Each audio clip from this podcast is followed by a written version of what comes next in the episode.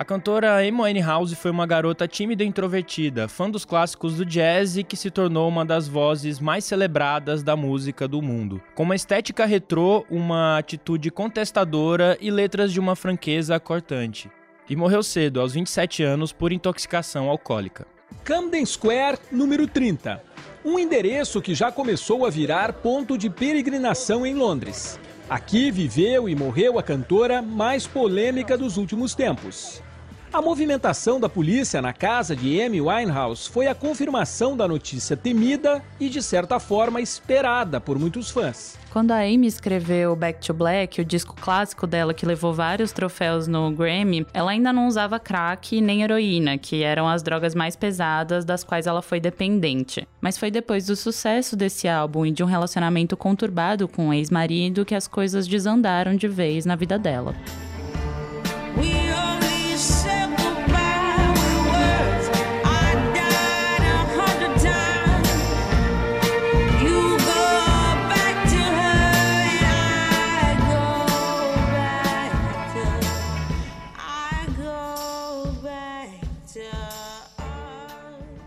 Na época que ela morreu, parecia um consenso geral entre fãs e o público que ela não duraria muito tempo. Essa imagem de viciada incorrigível, fadada à morte, era alimentada por noticiários de vários escândalos protagonizados por ela que aparecia alterada em hotéis e bares. Isso mesmo que ela tenha ficado os últimos três anos da vida sem usar crack ou heroína. A Amy viveu momentos de excessos dignos do filme Transporting, mas ela era também uma pessoa simples que rejeitava os luxos da fama e lidava com a depressão desde a adolescência. A cantora também foi vítima da perseguição implacável dos paparazzi e da exposição na imprensa, e se via refém da persona criada em músicas como Rehab, aquela que ela diz que não vai se internar numa clínica de reabilitação.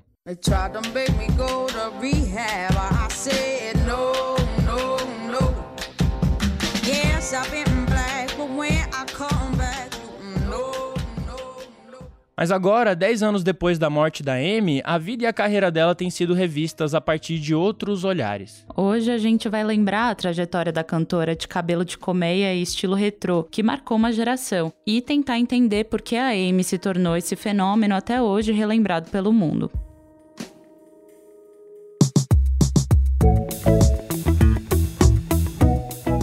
Você está ouvindo Expresso Ilustrada, o podcast de cultura da Folha, com episódio novo todas as quintas às quatro da tarde. Eu sou o Lucas Breda. E eu sou a Carolina Moraes e a edição do programa é da Laila Moalen. Também queria lembrar a todos os nossos ouvintes de seguir o Expresso na plataforma preferida de vocês para não perder nenhum episódio do programa.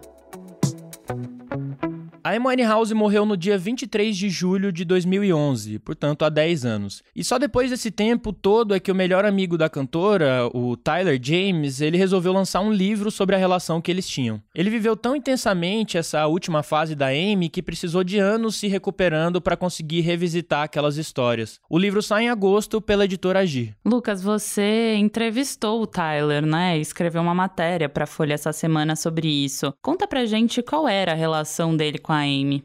Então, eles se conheceram na escola de teatro que eles frequentaram em Londres. Eles tinham de 12 para 13 anos, mais ou menos, e ficaram muito amigos um do outro desde que se conheceram. Eles eram as crianças mais esquisitas, assim, da escola de teatro. Diziam que eram mais tímidos do que o resto do pessoal, né? E ambos queriam ser cantores, eles nutriam esse sonho, assim, e, enfim, batalhavam para conseguir isso.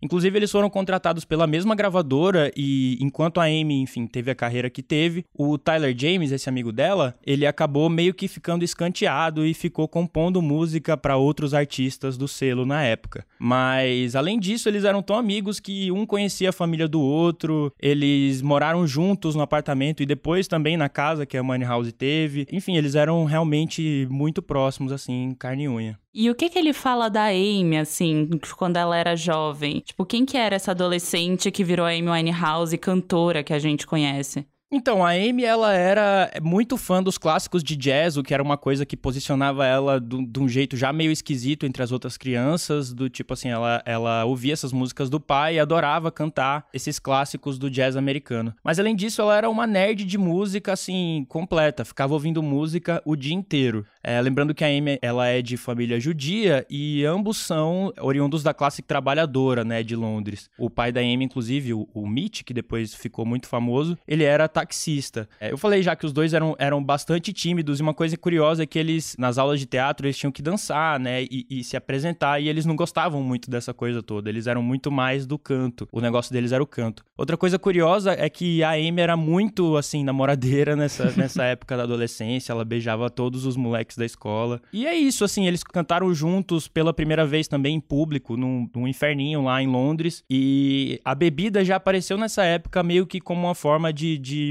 deles conseguirem superar a insegurança para poder se apresentar no público, pro público. E, enfim, a, a Amy, ela, ela, na adolescência, assim, ela era super careta. Ele conta que ela era a amiga que mais tinha aversão a drogas, assim, principalmente as químicas. Ela, enfim, fumava maconha a partir de algum momento, assim, da adolescência e também bebia, mas ela era mais, assim, a mais careta da turma. O que mais dá pra dizer da Amy? Além de jazz, né, que eu falei dos clássicos dos jazz, ela adorava música negra em geral, assim, o R&B, o hip hop. Ela aprendeu a tocar violão com o livrinho de cifras dos Beatles e aquela música é, I'm Only Sleeping dos, dos Beatles, do disco Revolver, era uma das que ela cantava pro Tyler dormir. O Tyler, ele tinha muita insônia, teve a vida inteira.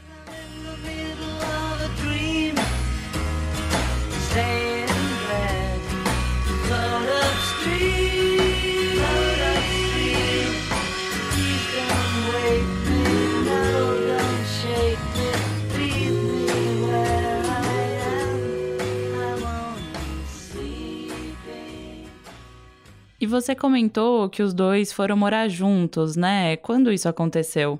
É, isso foi na época ali do começo dos anos 2000, quando os dois estavam contratados pela gravadora, eles já recebiam adiantamento dos discos, né? E eles foram morar num apartamento em Camden Town, que era o, o bairro favorito da Money House em Londres. Foi lá que a Amy lançou o primeiro disco, né? O Frank, que é um disco que é um R&B moderno, com alguma coisa de soul, um disco... Enfim, que ela, o primeiro disco dela, e é curioso que o Tyler disse que esse disco deu o nível de sucesso perfeito pra, pra Amy, assim, porque ela não gostava muito de fama, nunca gostou odiava gravar clipe, odiava toda essa formalidade do trabalho de, de artista na indústria do entretenimento. E, enfim, com esse primeiro disco ela ficou famosa, mas não tanto. E nesse tempo, ali, o disco é de 2003, o Frank.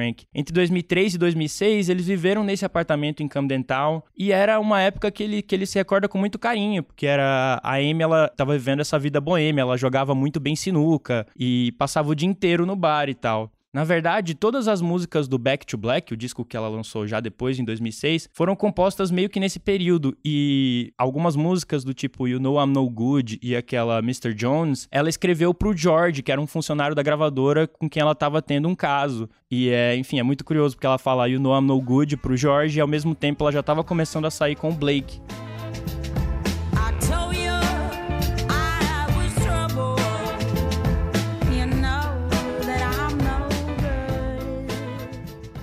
Blake, que era depois o cara que ela se casou e que namorou por muito tempo, eles conheceram nessa época, mas a, eles ficaram, né, a Amy e o Blake, mas ele deu um pé na bunda dela e foi justamente nesse período, assim, pós pé na bunda, chorando e tal, porque o cara tinha deixado ela, que ela escreveu as músicas de fato do Back to Black.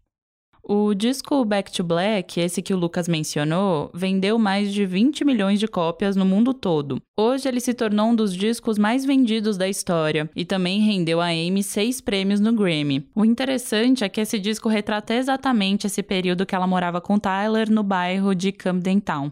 Em 2010, o Ivan Finotti, que é repórter da Folha, ele foi até esse bairro da Amy para buscar pistas da cantora. Ele estava escrevendo uma reportagem que saiu na revista Serafina, aqui da Folha, e a ideia do Ivan era encontrar a própria Amy para uma entrevista. Mas nada disso foi possível, porque eu não encontrei ela. Depois eu fiquei sabendo que ela estava no Caribe, onde ela sempre passava algumas semanas no fim do ano, é, essas viagens dela para o Caribe tinham já tido vários escândalos. Ela tinha tentado roubar bebida do bar do hotel, ela já tinha desfilado pelada no outro ano. E aí é, tinha sido essa época aí que ela estava no Caribe, quando eu estava lá em Londres. Ela, inclusive, estava no Caribe com o Tyler James nessa época. Na impossibilidade de encontrar a Amy, o Ivan acabou indo atrás de lugares que ela frequentava e de pessoas que ela conhecia, e acabou chegando em Camden Town. É um bairro boêmio, né? É um bairro, se bem que não é exatamente boêmio, porque as coisas em Londres fecham um pouco cedo, né?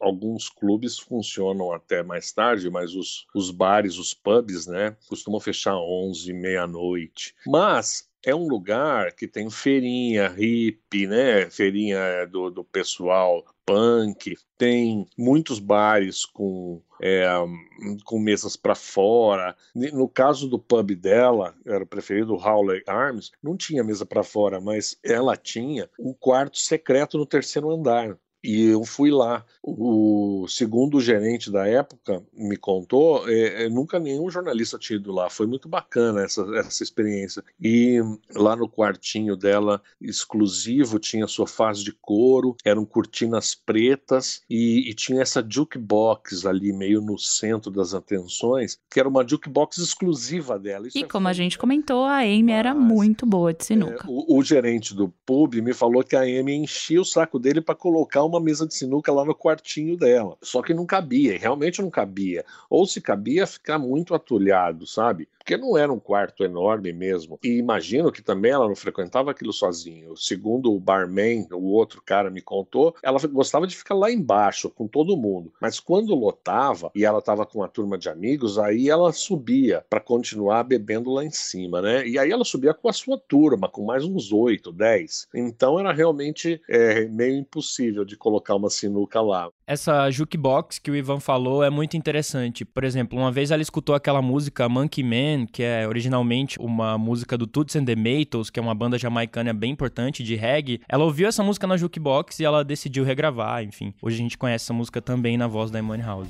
Ai, ai, ai, foi muito interessante de ver, porque ela que escolheu as músicas que estavam lá, né? Tinha 200 músicas e desde James Brown e John Lee Hooker, Elvis Presley, coisas do rock também, Beatles, David Bowie, Elton John, The Clash, tinha bastante The Clash e coisas mais dos anos 80, tinha um pouquinho também, Depeche Mode, Smiths, e até coisas que estavam com bastante sucesso na época. Strokes, por exemplo, o Art Brut, que era uma banda inglesa que não chegou a estourar, mas eu acompanhei na época, era muito bacana, o Art Brut. O Libertines, que sim, era, é, essa estourou na Inglaterra, né? Então foi muito interessante porque você conseguia ver as inspirações dela, né? E aspirações também, ou seja, é da onde ela, ela bebia ali para compor, porque uma coisa que talvez as pessoas que que não acompanharam na época não saibam ou tenham esquecido é que a Amy Winehouse era muito mais do que uma cantora. Ela foi compositora, né? Todas essas músicas que ela cantou, ela que fez. E porque ela é muito associada a ter uma grande voz, mas por trás disso, ela compôs aqueles discos. Aí dá para perceber bem como a Amy chegou naquela estética retrô dela. Primeiro, ela tinha influência dos clássicos de jazz que o pai dela ouvia. Junto a isso, uma influência forte de hip hop, de gente como a Lauryn Hill, Nas, o Mos Def. E além daquele vozeirão que parecia vindo direto dos anos 40 ou 50, a Amy tinha um estilo muito único de escrever. As letras eram desbocadas e inteligentes ao mesmo tempo. Isso mesmo quando ela tá falando sobre sofrer por amor. Não é à toa que ela é tão lembrada mesmo só tendo lançado dois discos em vida.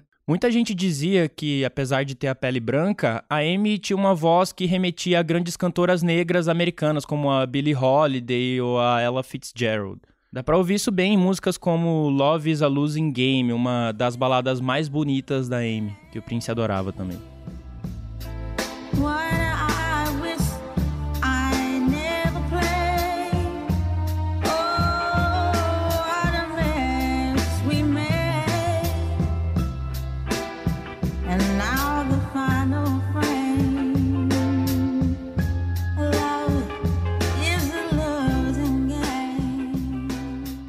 Mas voltando à jukebox da Amy, uma das bandas que o Ivan citou, o Libertine, estava fazendo sucesso justamente ali em meados dos anos 2000. O Pete Doherty, que é vocalista da banda, e a namorada dele, a Kate Moss, eram muito amigos da Amy e do Tyler. Inclusive, o Doherty é bem conhecido também por usar heroína e pela fama de viciado. No livro do Tyler James, o melhor amigo da Amy, ele conta uma cena em que o Pete estava lá no meio de uma viagem de drogas e pintou um quadro com sangue dele próprio próprio e da Amy. Agora, sabe o que é mais curioso, Carolina Moraes? Conte, Lucas Breda. Em 2012, depois da Amy morrer, o Pete Doherty leiloou esse quadro e ele conseguiu pouco mais de 100 mil reais vendendo esse quadro.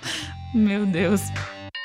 A fase da Amy usando crack e heroína veio justamente com o sucesso de Back to Black. And the Grammy goes to Amy Winehouse. A gente ouviu a Amy recebendo um dos seis prêmios que ela ganhou no Grammy de 2008. Entre 2006, quando Back to Black foi lançado, até o começo de 2008, a vida dela virou de cabeça para baixo. No discurso de agradecimento, ela manda um beijo pro Blake, que era o marido dela, e estava na cadeia.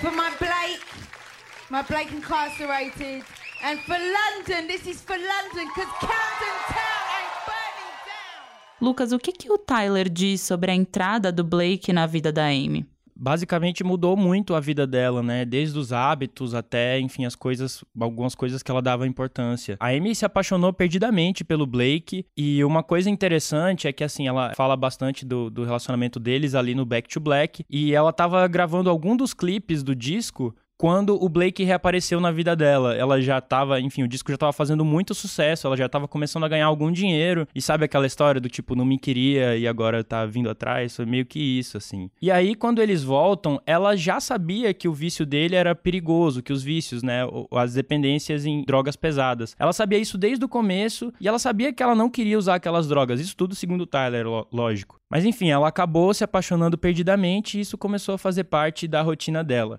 Uma coisa interessante de se falar, que o Tyler diz, é que desde, desde a infância, assim, da adolescência, a Amy tinha, nutria, assim, fantasias de se casar com um gangster e ter filhos, sabe? Ela queria realmente um bad boy e o, o Blake representou exatamente esse tipo para ela naquela época. Em algum momento ali, os dois ficavam basicamente trancados no apartamento lá em, em Camden Town o dia inteiro usando drogas, assim, usando heroína e crack, era basicamente o que eles usavam. Tem uma história interessante que no dia, num dos dias que a Amy foi, isso o Tyler conta, um dos dias que a Amy foi chamada pelo Prince para cantar com ele em Londres, numa série de shows que ele estava fazendo. No dia seguinte, ninguém falava sobre como a Amy tinha sido deslumbrante e tudo mais, mas sim como o Blake, que chegou depois da apresentação só, ele tinha roubado centenas de milhares de libras assim do camarim do Prince meio que, sabe, nessa loucura que eles viviam. E isso, isso tudo, assim, o abuso de drogas e toda essa vida meio maluca acontecia justamente quando a Amy tava ficando muito famosa, o, os paparazzi chegando e tudo mais.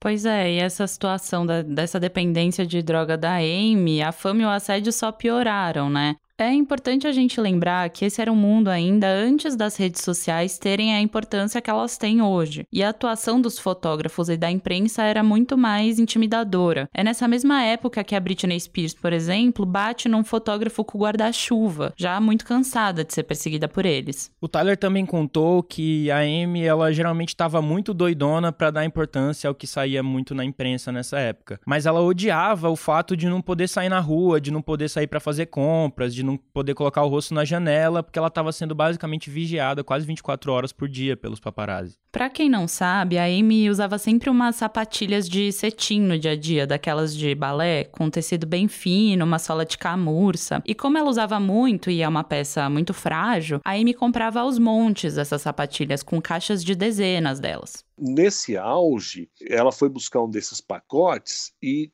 ela estava ela tava sendo perseguida por um batalhão de fotógrafos. E, e, a dona da loja ela entrou na loja e os caras ficaram tudo em volta da loja ali que era toda de vidro sabe? E a dona da loja foi esperta e me disse que contou. E havia uns 45 45 fotógrafos atrás da Amy clicando porque ela estava andando por ali. Uma coisa impressionante né? isso mexe com a cabeça das pessoas né cara o Ivan saiu de Londres com uma imagem da Amy Winehouse que não chegava tanto aqui, uma mais íntima, de uma cantora jovem que estava fragilizada. Era o que várias pessoas que ele escutou na época falavam sobre ela o cara do bar me falava que ela.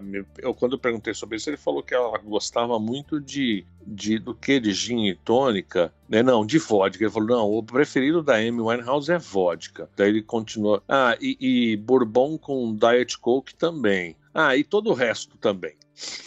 ou seja, ou seja, bem descontrolada nesse assunto. Agora a gente tem que lembrar, né, que a moça tinha 27 anos, cara. Ela era bem jovem e, e como muitos outros casos que a gente conhece, né, de, de gente que morreu aos 27, a história da, da, das mortes aos 27 anos do rock é famosa, né? Com não só a Amy Winehouse, mas se não me engano, o Jimi Hendrix, Janis Joplin, o Jim Morrison, o Kurt Cobain, é, se eu não me engano, todos eles com 27 anos, né? E também o Brian Jones dos Stones também. É uma meia dúzia aí de grandes, grandes artistas que morreram aos 27, todos já com muita fama, né? Muito difícil talvez se controlarem, né? Com tudo à disposição. Não é uma coisa que a gente consegue imaginar. Novembro de 2010 foi quando o Ivan foi para Londres e encontrou essas histórias da Amy que ele contou. E dias depois, no começo de 2011, ela se apresentou aqui no Brasil, um pouco antes dela morrer. Ela tentava retomar a carreira depois de um período afastada dos palcos. Quando a Amy cantou no Brasil, ela estava há anos se recuperando da dependência em drogas ilícitas, mas acabava descontando tudo no álcool. Ela já não estava mais com o Blake, que chegou a ser preso uns anos antes. E por mais que não tivesse usando essas drogas mais pesadas, ela estava irreconhecível naqueles shows do Brasil. Foram shows em Florianópolis, Recife, São Paulo e Rio de Janeiro. Depois de meses afastada dos palcos. Em todas as apresentações, a bandeira do Brasil esteve presente no palco e algumas cenas se repetiram. Por várias vezes, ela esqueceu a letra das músicas e teve que recorrer ao integrante da banda. Sumiços repentinos do palco também deixaram o público surpreso. No Recife, depois de uma pirueta, M caiu. E em todas as apresentações, o inseparável copo. Eu cheguei aí no show dela em São Paulo, aquele 2011, né? Que acho que, se eu não me engano, foi em janeiro. E o show foi bastante esquisito. Ela não, não pareceu muito é, enérgica lá no palco, sabe? Parecia que tava meio, meio apagada, sabe? Ele lembra que o público chegava a aplaudir a Amy quando havia bebendo algo no palco, uma atitude que acabou bem reprovada, já que parecia um incentivo a uma dependência séria que a cantora tinha é uma coisa de, de, multidão, né? De redes sociais hoje seria. As pessoas achavam engraçado aquilo e aplaudiam, porque ela veio com todo esse background de ser uma mulher que enchia a cara bêbada no palco. Eu achei uma foto dela bebendo lá no palco uma espécie de, eu não sei se era um gin tônica e tal, mas isso era bastante comum, ela enchendo a cara com drinks no palco, né? E as pessoas achavam isso engraçado. Foi bem curioso, bem estranho mesmo isso aí.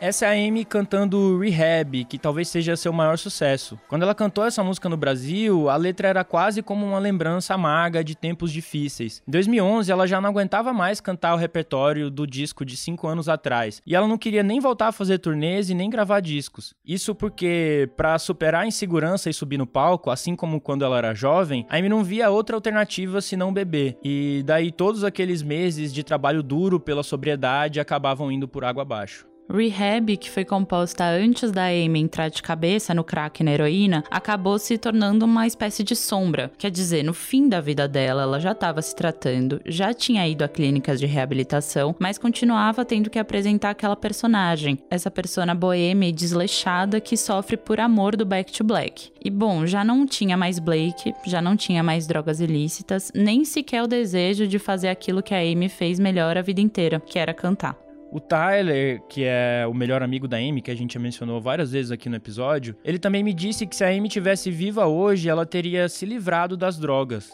I know that she would be sober and I don't think she would be Amy Winehouse anymore. Isso porque ela não queria mais ser essa Amy Winehouse que todo mundo conhecia. Ele deu até o exemplo dele mesmo, que se tornou um fazendeiro e que tenta conscientizar as pessoas sobre a dependência de drogas lá na Irlanda. E o Tyler diz que a Amy poderia até continuar compondo, mas que dificilmente ela lançaria essas músicas. E também que as pessoas ficam tristes porque ela não lançou mais músicas, mas o que realmente deixa ele triste é que a Amy não tenha sido mãe, o que era um sonho dela is that she never got to be a mom because that's what she wanted. That's what was important to Amy. Amy cared about the things that matter.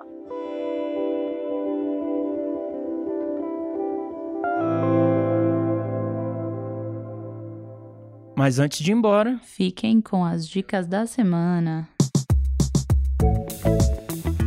Lucas, conta pra gente qual a sua indicação essa semana. Bom, primeiro eu queria indicar o livro do Tyler James, que a gente, enfim, foi a base para esse episódio. E eu achei um livro muito interessante, porque ao mesmo tempo que ele entra de cabeça, assim, ele conta todas as histórias mais pesadas da, da vida da Amy e coisas que ele compartilhou com ela, também é um livro sobre vício e sobre como lidar com ele, né? Sobre dependência e como lidar, e como ela tá relacionada a problemas psicológicos, como muitas vezes representa uma fuga, muitas vezes ela é usada para encarar situações sociais. E principalmente como isso pode mexer com a cabeça de jovens de 20 e poucos anos que ainda não tem uma, uma ideia tão clara da vida ou qualquer coisa do tipo. É curioso porque você sai, ou eu pelo menos saí do, da leitura do livro com, uma, com a sensação de que era meio que inevitável, assim, não logicamente a morte da Amy, mas que eles tivessem aquele estilo de vida por serem tão jovens, com tanto poder e tanto dinheiro e tanta paparicação e tudo mais. É difícil imaginar como eles teriam se livrado daquilo aquilo, né? Mas acho que o livro é muito interessante, ele vai sair em agosto aqui no Brasil.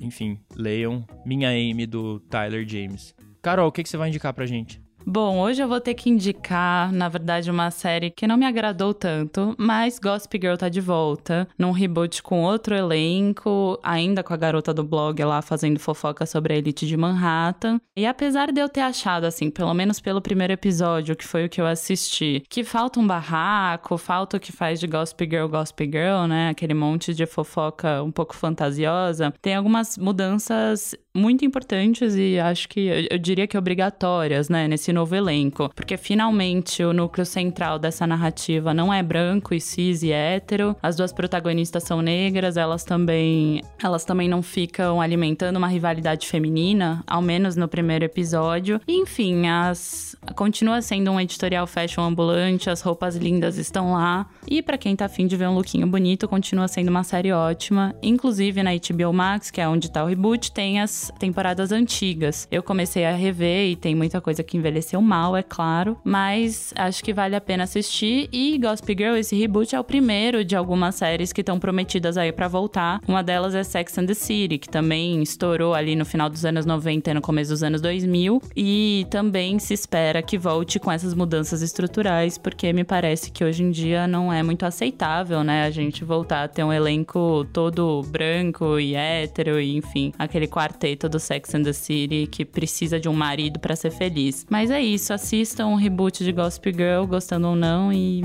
e aproveitem. E digam pra Carol o que vocês acharam, tá? Achem ela nas redes sociais e contem pra ela tudo que vocês acharam do reboot de Gossip Girl.